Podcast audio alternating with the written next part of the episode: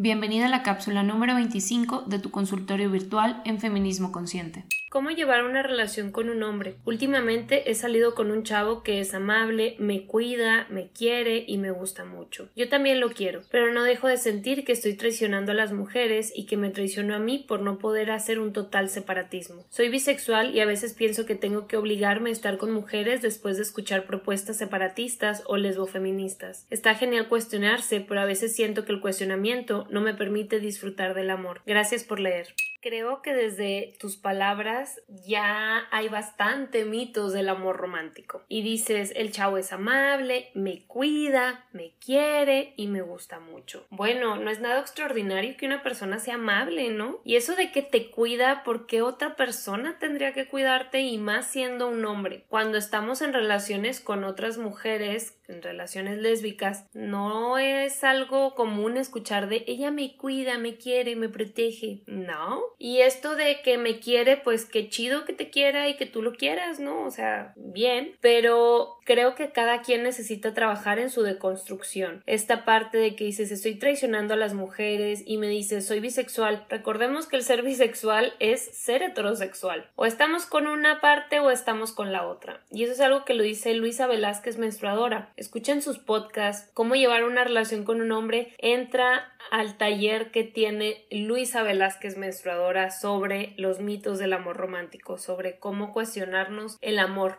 Te sería de gran ayuda. Y si tienes dudas respecto a estas propuestas separatistas y lesbofeministas, te recomiendo también escuchar mi podcast sobre el lesbofeminismo. Cuestionarse es eso, es desmontar todas las creencias que hemos tenido durante años. Y no es que el cuestionamiento no te permita disfrutar del amor, al contrario, si te lo estás cuestionando es porque no es amor. El amor no tendría por qué ser con el opresor. Y yo lo he dicho en mi podcast también. Esa es mi primera incongruencia, estar con el opresor, sin importar cómo es el hombre, todos, todos los hombres en mayor o menor medida son agresores. Exactamente todos. Podrá ser el hombre más deconstruido, el hombre más amable, el más amoroso, el más chairo, el más lo que tú quieras y seguirá siendo un opresor porque en este sistema se le atribuyen privilegios y porque no somos iguales y no tenemos las mismas condiciones que ellos. Por lo tanto, todos son agresores. Así que, ¿cómo trabajar tu heterosexualidad? Cuestionándote. Y eso es algo que tenemos que pagar talleres, que tenemos que ir a terapia, que tenemos que cuestionarnos. El cuestionarte no es que no te permita disfrutar el amor, es que el cuestionamiento te va a ayudar a deconstruir construir lo que tú crees, lo que te han vendido que es el amor, tal así como que alguien te cuida para pensarse, ¿no? Luego decimos, es que él es amable, es que él me respeta, wow, y esas son características para enamorarse de alguien. Todas las personas deberíamos de respetar, de ser amables con todas las personas. Eso no es una característica súper particular. Y fíjense, estamos romantizando los aspectos más básicos de una persona para podernos enamorar de ella. ¿Violento? No sé, hay que cuestionarnos.